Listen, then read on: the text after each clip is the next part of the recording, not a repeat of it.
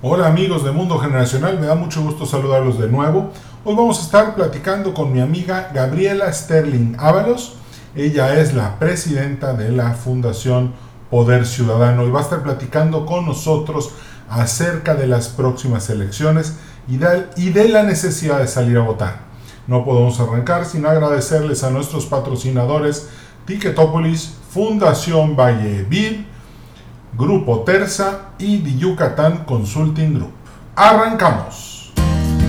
Bienvenidos a Mundo Generacional, un podcast en el que platicamos acerca de las diferentes generaciones de México y Latinoamérica. Nos da mucho gusto que nos sintonices y te recordamos suscribirte para recibir todos los episodios tan pronto estén disponibles. Gracias por estar con nosotros.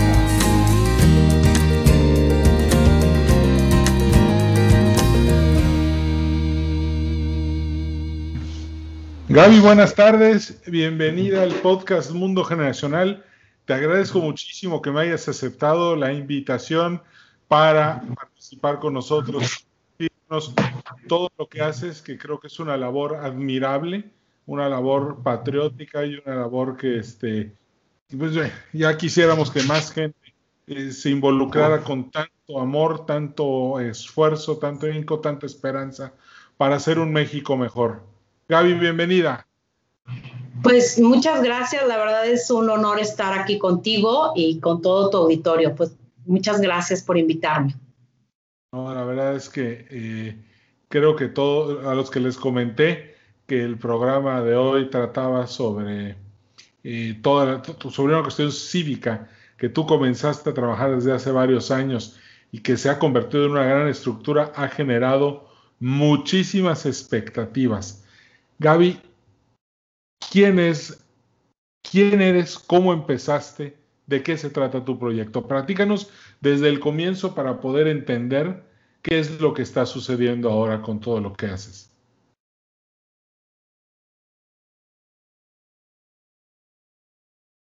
Pues mira, eh, soy Gabriela Sterling, soy de Torreón, Coahuila. Eh, yo estudié eh, comunicaciones en Monterrey y creo que desde ahí empezó un poco la parte mía como liderazgo. Posteriormente, bueno, pues he trabajado con más de 25 años formando a mujeres a través de las redes de empresas multinacionales, empoderándolas y eh, sobre todo en el tema de, belleza. A raíz de eso, bueno, pues me vi eh, en, ese, en ese mundo de trabajar con mujeres y precisamente en el 2016, eh, al año siguiente, en el 2017, íbamos a tener una elección muy importante en mi estado y platicando con ellas acerca de, de esta situación, me di cuenta que las mujeres en ese momento no estábamos sumergidas en, en el ambiente político y como que no nos interesaba, ¿no? Y recuerdo una frase que escuché que decía que si una mujer entra a la política, esa mujer cambia. Pero si muchas mujeres entran a la política, obviamente la política cambiaría. Entonces ahí fue donde empecé a, platicar con ellas en pequeñas reuniones de dos o tres amigas. Y ahí es donde surge Voz Mujer en el 2017, donde la intención era darle un espacio de expresión a las mujeres que tenían una opinión sobre lo que se puede hacer y mejorar en la situación política en ese momento de Coahuila y obviamente de México. Y con este sistema que yo he trabajado durante 25 años, que son de redes, en menos de cinco meses llegamos a tener 32 mil afiliadas. Y la única intención era salir a votar cumpliendo con una obligación cívica para defender la democracia y sobre todo nuestros derechos. Así es como empiezo yo en este mundo de política eh, y venía de un mundo de belleza, o sea, todo era color de rosa y meternos a esto, pues sí, fue complicado. ¿Por qué fue complicado? Porque necesitábamos tener información. La forma era empoderarnos y tener información, porque no teníamos, no, no podemos solamente opinar o criticar desde la parte de los sentimientos, sino de la parte de tener información para qué funciona cada uno de nuestros representantes, por qué los elegimos y para qué los elegimos. Entonces ahí es donde formamos este grupo que actualmente sigue trabajando y con la única intención, como te decía, es esa obligación cívica que tenemos como mujeres. Y como sabes, en, en México somos pues el 52.72% de la población son mujeres en edad de votar. Entonces, eh, el, presente de México es de mujeres y de jóvenes. Los jóvenes ahorita entre los 18 y 27 años son aproximadamente 25 millones de jóvenes. Wow, impresionante. Y, David, de ahí, pues, sí. Y ahí es donde en el 2020, curiosamente, me invitan a formar parte de un grupo de más de 100 mexicanos donde mandaban 20 mil videos, chats, este, información sin, sin ninguna verificación. Y ahí es donde decimos, oye, ¿por qué en lugar de estar perdiendo nuestro tiempo en un chat sin sentido, ¿por qué no hacemos algo por México y hacer acciones muy concretas? Y ahí, ahí es donde funciona y se forma Poder Ciudadano, que es actualmente donde estamos en ese proyecto nacional. Wow, impresionante. Oye, que es importante que, que, nos menciones algo. ¿Qué son los negocios de redes? Para, hay, muchos que no, no, creo que no sabemos exactamente qué es. Si nos podrías platicar cómo fue tu comienzo ahí, creo que entenderíamos mejor este, muchas de las cosas que nos estás contando. Yo en lo personal no sé qué es. Ok, la, eh, la mayoría de las personas sabe lo que es un multinivel, ¿no? ¿ok? Entonces es una señora invita a otra señora a vender el producto, ¿sí? Y de ahí se van formando esas redes y esas estructuras. En el caso mío, eh, trabajé mucho en lo que es la venta directa. Las, todas las señoras que vemos siempre vendiendo por un catálogo que llegan a ofrecerte, normalmente esas señoras siempre van a invitar a otra mujer. Y la verdad son negocios fantásticos porque eh, le dan una economía a la familia, pero aparte lo interesante es que no desvinculan a la familia, porque la mujer anda siempre con sus hijos, el marido le ayuda con el catálogo y así sucesivamente van formando esas pequeñas estructuras, que esas estructuras en muchos casos, en el, caso mío, pues eh, el, a lo largo de estos años he llegado a manejar hasta más de 150 mil mujeres, no directamente, pero indirectamente estás ahí con ellas y te conviertes pues en una líder de ellas, ¿no? Porque lo que tú hablas con ella, lo que dices, pues tienes que cuidar hasta qué mencionas, porque eres un marco de referencia para ellas. Y así es como se van formando esas, esas estructuras y este mismo sistema lo hicimos en Voz Mujer y, y actualmente lo estamos haciendo en Poder Ciudadano. Un ciudadano invita a 10 personas a votar y le da un seguimiento y una permanencia y le va mandando mensajes de empoderamiento y de conocimiento de lo que es la política en México. Ok. Y, bueno, ¿cómo es la, cómo, cómo pasas de tener un negocio en una red con 150 mil mujeres? ¿Cómo es ese cambio a la política? ¿Qué hay que hacer? ¿Qué hay que decirles? ¿Cómo comenzó? Me imagino que en algún momento viste un problema y quisiste solucionar ese problema y eso desencadenó toda una serie de acciones que te llevó a donde estás ahorita en Poder Ciudadano, pero ¿cómo fue este primer paso? ¿En qué consistió y qué decisiones tuviste que tomar? Bueno, mira, realmente te puedo decir que eh, lo que sucedía en ese momento en el estado de Coahuila era que las votaciones se daban aproximadamente en el 34%. O sea, las personas no salían a votar, ¿sí? como ciudadanos de Coahuila no salíamos a votar. Y eso, y eso determinaba que eh, la mayoría estuviéramos enojados por los gobernantes, que, pero obviamente pues esos gobernantes habían sido elegidos democráticamente por las personas que decidieron salir a votar.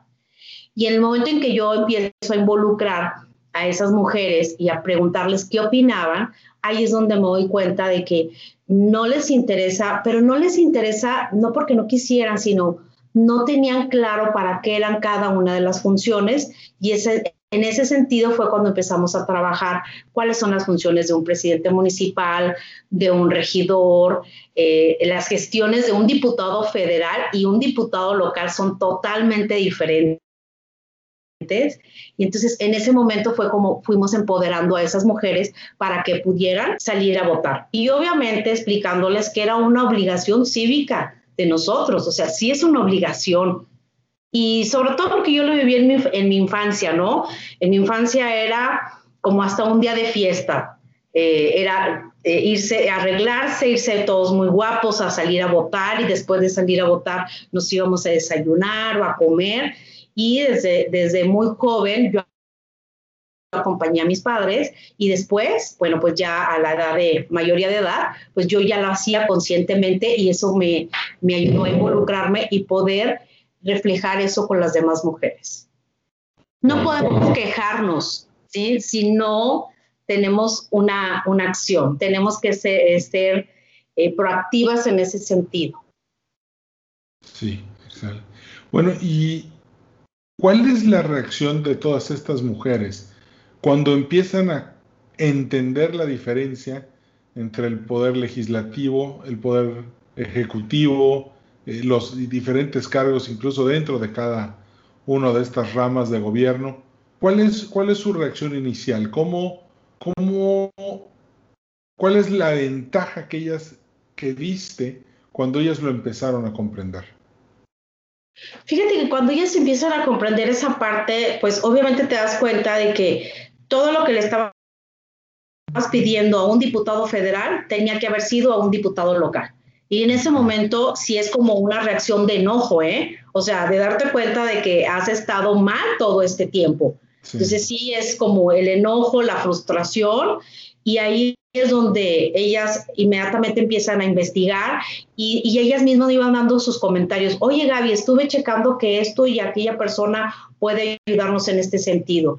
Y ahí, ese, en ese momento, las hace sentir que pertenecen, les das un espacio para que expresen y automáticamente ellas empiezan a replicar ese mismo sentimiento ¿sí? a las demás mujeres y obviamente pidiéndoles que ejerzan ese, ese poder que tenemos como ciudadanos. Claro. De hecho, bueno, está probado que el gobierno reacciona de diferente manera cuando sale a votar el 80% del padrón a cuando sale a votar el 20% del padrón. Eh, los gobiernos tienden a ser mucho más eficientes cuando hay muchos electores activos, puesto que saben, están viendo el poder de la gente y por lo tanto saben que tienen que hacer las cosas bien y que las competencias se, se pondría muy difícil en caso de que no fuera así. Tú, tú, tu experiencia en base a que estas mujeres se involucren en el voto, ¿cómo las cambia a ellas en materia de civismo y cómo has notado el cambio en el gobierno cuando estos gobiernos, tal vez en pequeño en un principio, empezaron a ver esta nueva actividad por parte de las mujeres electores o las mujeres que salieron a ejercer su voto. Mira, yo creo que al 100%, eh, y efectivamente, cuando el gobierno se da cuenta de que tuvo una tuvimos una mayoría de votación, independientemente de quién haya ganado, se sienten sumamente observados y tienen el conocimiento de que esas mujeres o esos hombres van a poder señalarlos. En ese sentido, te puedo decir que eh, los grupos, tanto formamos a las mujeres líderes que ya ahorita no necesitan de Gaby, ellas solas hacen sus propios movimientos en lo, en lo, pequeño, en lo local, que eso es lo más importante porque las elecciones son en lo local. Y cuando me refiero a lo local es en mi distrito, cuáles son las necesidades y ellas empiezan a formar esas estructuras muy, muy, este, muy bien organizadas, donde pueden exigirle a cada uno de los diputados o presidentes municipales o gobernadores. Te puedo decir que en el 2017 tuvimos históricamente una votación de más del 60%, cosa que eh, te decía al principio de un, un 34%, o sea, era nada y aumentarlo a ese, a ese número. Y no nada más fue por Voz Mujer, fueron muchos grupos que, que se fueron eh, alineando con nosotros o de aquí fueron surgiendo otros pequeños movimientos y ahorita en, en, mi estado hay muchos movimientos que se dedican específicamente a la acción del voto. No estamos en contra de ningún partido, sino simplemente a la acción del voto y darle seguimiento a cada uno de esos, de esos candidatos. Excelente. Sí, eh, qué, qué, qué, qué interesante está esto que estás diciendo, que los gobernantes se sientan vigilados, porque creo que eso podría marcar una diferencia muy grande entre lo que están haciendo eh, y lo que de verdad van a hacer porque es el interés de las mayorías y de la gente que los eligió. Digo, sabemos que los diputados siempre votan por bancada. Eh, no es algo muy común que se rompa voto este, entre las fracciones de los partidos políticos pero eh, no, bueno, a menos de que ustedes alguna vez les haya sucedido, no sé si, si han intentado que alguna votación este, sea más representando a la gente que representando al partido. ¿Alguna vez han tenido un proyecto así? No, realmente siempre es, es, la representación de ellos. Pero fíjate que ahorita estoy recordando algo para que tengamos una idea. Okay. Eh, lo que sucedió en el 2017, hoy por hoy está impactando. Hace, a, al principio, cuando empezaban con los candidatos, eh, había una persona que queríamos que fuera candidato de un distrito. Y por alguna razón los partidos no lo estaban abrazando porque era un candidato ciudadano. ¿Y qué pasa cuando hablamos con estos partidos explicándoles que esa persona tenía un voto duro ciudadano? Automáticamente lo abrazaron. Y esa es la parte interesante. Nosotros tenemos que promover el día de mañana, ¿sí? ¿Quiénes deben de ser nuestros candidatos? No que los partidos nos impongan a alguien, sino que del distrito y de la ciudad salga ese candidato ciudadano a, ejercer ese derecho y obviamente que nos represente, pero que nos represente al 100%. Entonces fue un ejemplo muy claro que tenemos aquí en Coahuila, donde definitivamente el voto duro del ciudadano, ¿sí? Contó para que pudieran poner a ese candidato en estas elecciones. Y ese es el mejor ejemplo que podemos hacer. Tenemos que, a lo mejor es un sueño, pero sí hay que cambiar la forma de la política. Que los partidos abracen a los ciudadanos para que sean nuestros representantes y no que nos impongan ellos quién va a ser nuestro representante. Esa es la intención que nosotros tenemos. Cambiar. Tenemos que ser corresponsables, Edwin, porque no nada más es salir a votar y después irme de vacaciones. No, es darle seguimiento, revisar sus propuestas, entregarle propuestas que nosotros necesitamos como ciudadanos y empezar a darle ese seguimiento, ya sea a través de redes sociales, ya sea por correo o físicamente, solicitarles que venga a, las colonias o al distrito y revisar, eh, este, que nos dé cuentas de qué es lo que está haciendo o por qué votó, por qué no votó o por qué fue imparcial porque eso es lo que estamos viendo. En, estas, en estos últimos meses hemos estado revisando a muchos candidatos que ni siquiera se han presentado en la Cámara a votar. Y entonces eh, están ocupando un espacio que debe ser utilizado para, para, para defendernos a nosotros los ciudadanos, porque nosotros los escogimos. Claro. Y bueno, y bueno, ¿y cómo nace Poder Ciudadano? ¿Cómo este, llegamos a esto? ¿Cómo es que estás ahorita en este movimiento y qué están haciendo actualmente? Mira, nosotros, igual que lo que hicimos en Voz Mujer, decidimos ser mucho, muy concretos, dejar de estar, como te decía, mandando mensajes y nos juntamos más de 100 mexicanos y decidimos formar Poder Ciudadano. ¿Qué es Poder Ciudadano? Sí, es básicamente promover el voto para en cada uno de los 300 distritos electorales federales.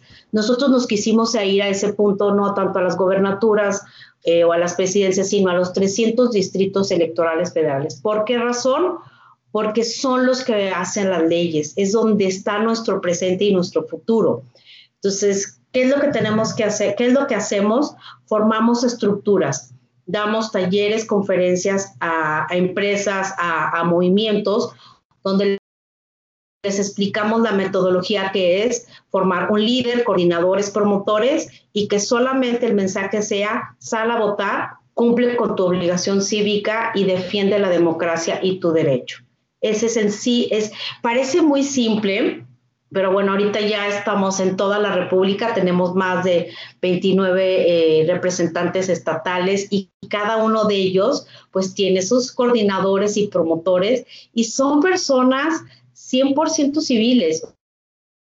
O sea, no, te, no, no, estamos, son, no estamos dentro de ningún partido político, somos libres y la única intención es sacar a votar a la mayoría de las personas en México. Como saben, estas elecciones son las más importantes en la historia de México. 90 millones de personas podrán votar.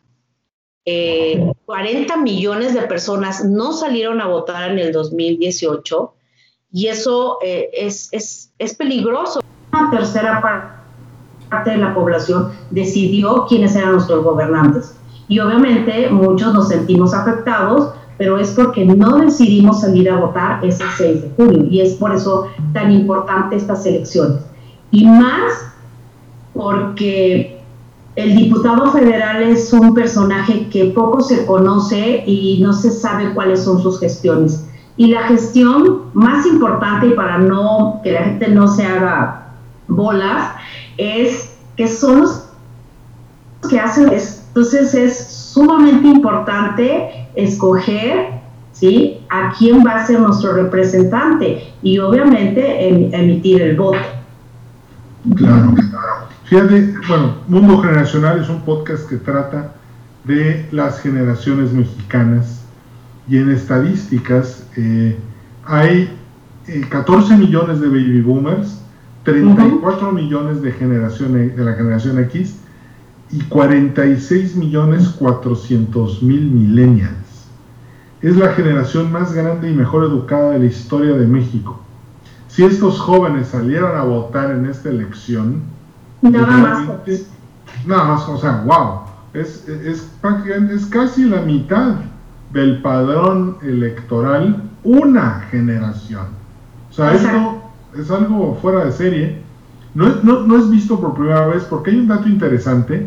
En el 2000 votó toda la generación X por primera vez y sacamos al PRI de los pinos.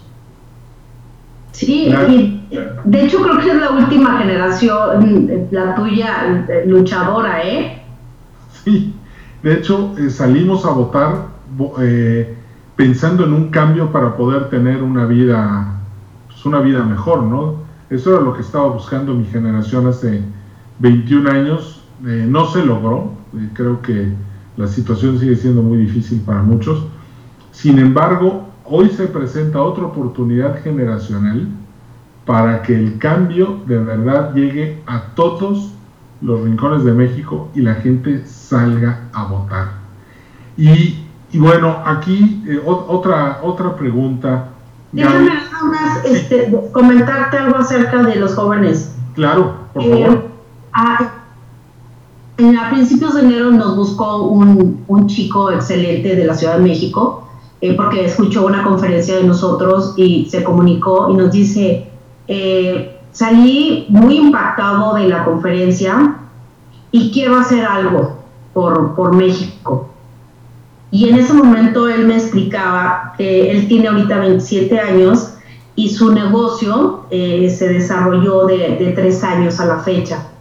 Y que justamente el año pasado él se dio cuenta, parece salido de una película, pero así con esas palabras me dice, que él de los 18 a los 25 años, él siempre había pensado que su credencial de lector servía exclusivamente para entrar a un antro. Entonces, hoy por hoy, él se está dando de topes por esa, esa percepción que tenía de su credencial de elector, donde en este momento su negocio está en caída, porque obviamente él nunca había ejercido su voto. Entonces, eh, eh, y me dice, no, no creo que yo sea el único, creo que somos muchos, lo, ha platicado, lo he platicado con jóvenes, así lo comentó, y es, hoy por hoy, pues ahora es un, ya ellos tienen su propio movimiento, eh, los hemos estado ayudando con alguna información, pero sí los dejamos ser como muy libres para que ellos con su imagen y su voz puedan ayudar a muchos jóvenes a entender por qué es importante involucrarse en la política. Y no necesariamente tienes que estar en, la, en ser un, político, simplemente ejercer ese derecho que tienes de salir a votar. ¿Cómo ves? Qué interesante, y digo, al mismo tiempo que pensar que la credencial de elector solamente le servía para entrar al antro y darse cuenta del poder que te da como ciudadano debe ser algo que te abre, los ojos y más vale que así sea. ¿eh? Sí. Pero qué bueno que pues por lo menos se dio cuenta que ya está saliendo a votar y ojalá todos los jóvenes que nos están escuchando pues comprendan que el, el futuro de México podría ser mucho mejor si ellos salieran a ejercer este, este derecho tan bonito. Fíjate que eh, soy muy amigo de, de, un consejero del INE.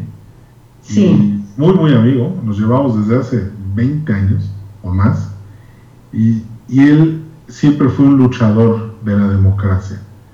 Y me dice que cuando ve a los jóvenes que no salen a votar, le duele mucho, porque piensa en todo el esfuerzo que costó lograr que hubiera una democracia, una alternancia, elecciones libres, que, que hubiera transparencia, que hubiera por fin un organismo que no fuera la Secretaría de Gobernación, sino un organismo autónomo que pudiera dar eh, fe y certeza sobre cómo se realizaban las elecciones.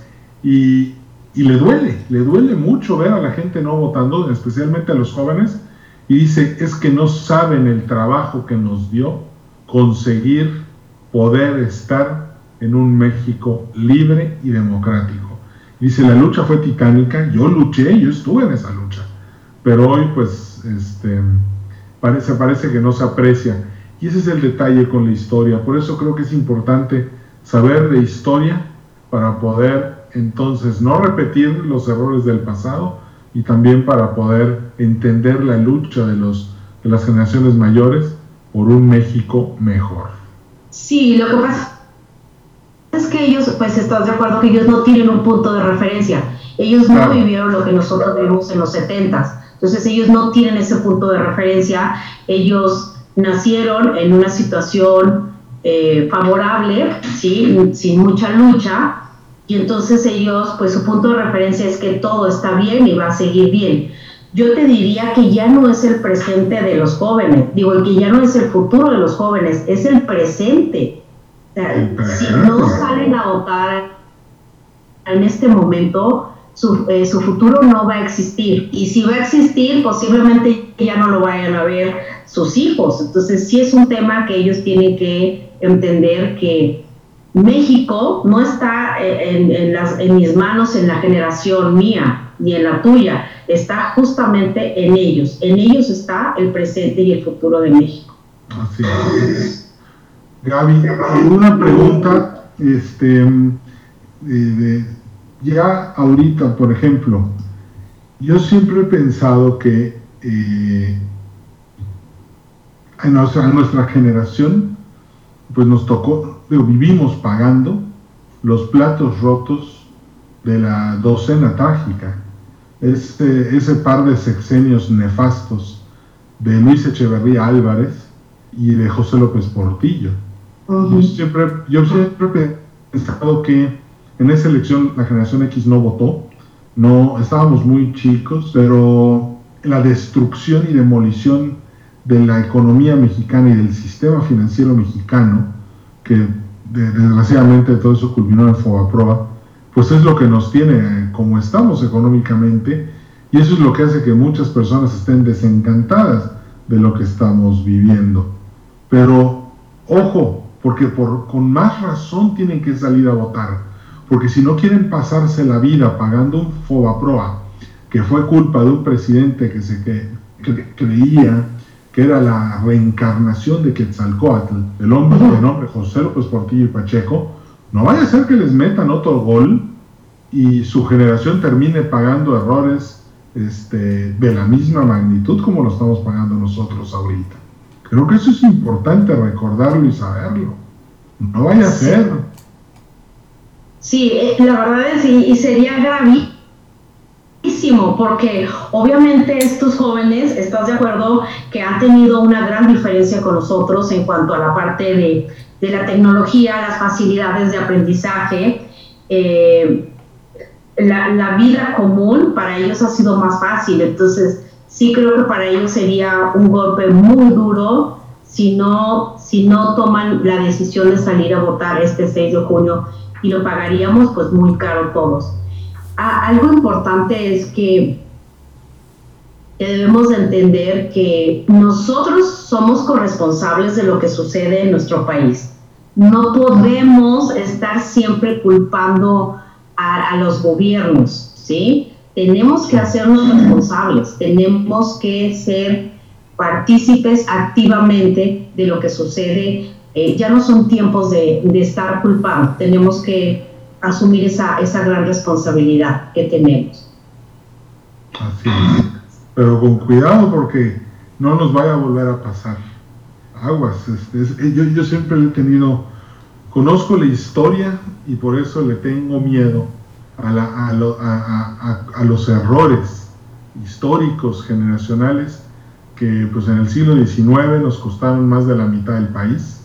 En el siglo XX la sistemática demolición del sistema financiero y pues ojalá este siglo, digamos, no, en el siglo XXI todo se hizo bien para México. Ojalá que así sea, pues ya hay que salir a votar. Mira, algo importante que te quería comentar. Eh, en el 2018 se hizo un estudio de las personas que salieron a votar y de las personas que no salieron a votar. Y uno de los indicadores que es muy grave que nos, que nos salió en, esa, en ese estudio es que a mayor educación, y hablando de mayor educación, hablas de arriba de preparatoria y, mejor, o mejor situación económica en el hogar, menos te interesa salir a votar. Ese es el tema. Y esa es la parte que debería de motivarnos a salir a votar, de que estamos bien y que, y que tenemos todas eh, las capacidades. Ese es el tema que tendremos que, que hemos estado trabajando en esos sectores que tienen que salir a votar. Interesante este último dato. Sí. Y, está terrible al mismo tiempo. No, está terrible, ¿sí? Y es cuando voltean a ver a, las clases baja, baja y nos dicen, bueno, pero es que ellos salen por los 500 pesos y por la, por la despensa. Y mi discusión con ellos es, no importa, pero ellos tienen una motivación, aunque sea por eso, y no podemos juzgarlos.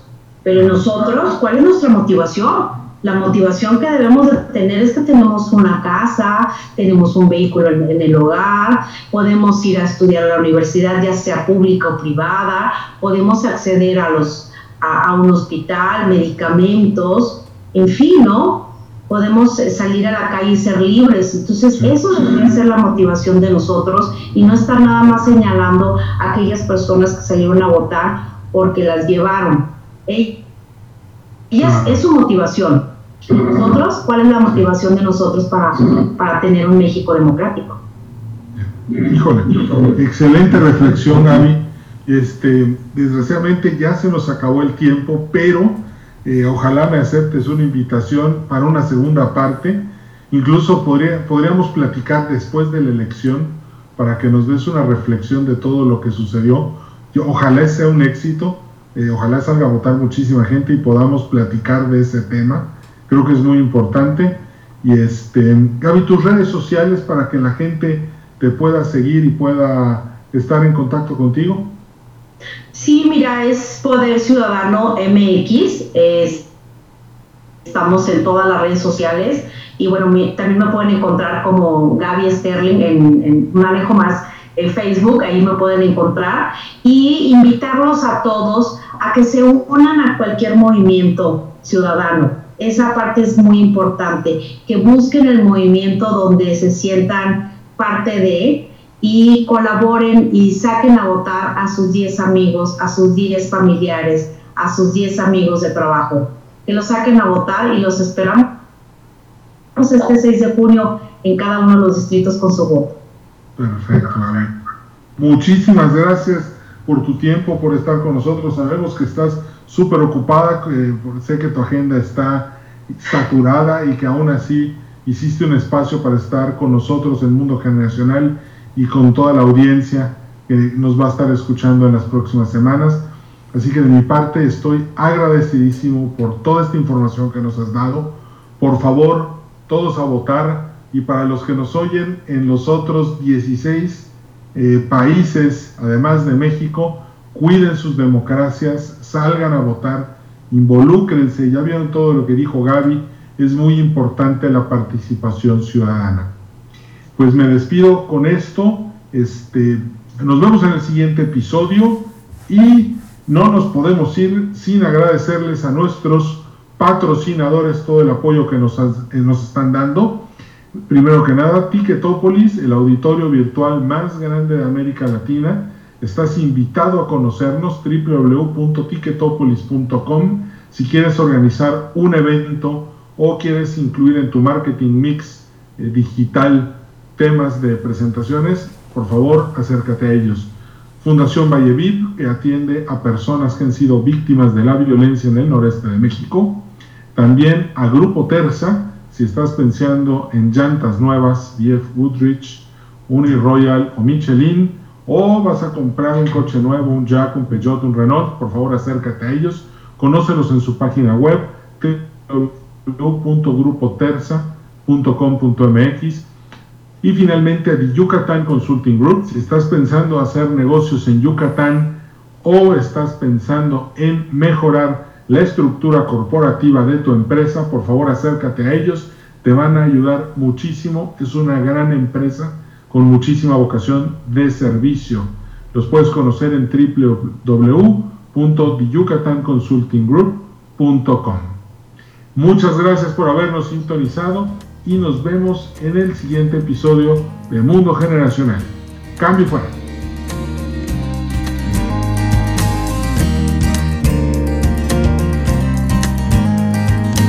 Gracias por haber escuchado Mundo Generacional. En nombre de todo el equipo te deseamos mucho éxito. Danos un like en Facebook, Podcast Mundo Generacional y suscríbete al boletín semanal en edwincarcano.com slash contacto.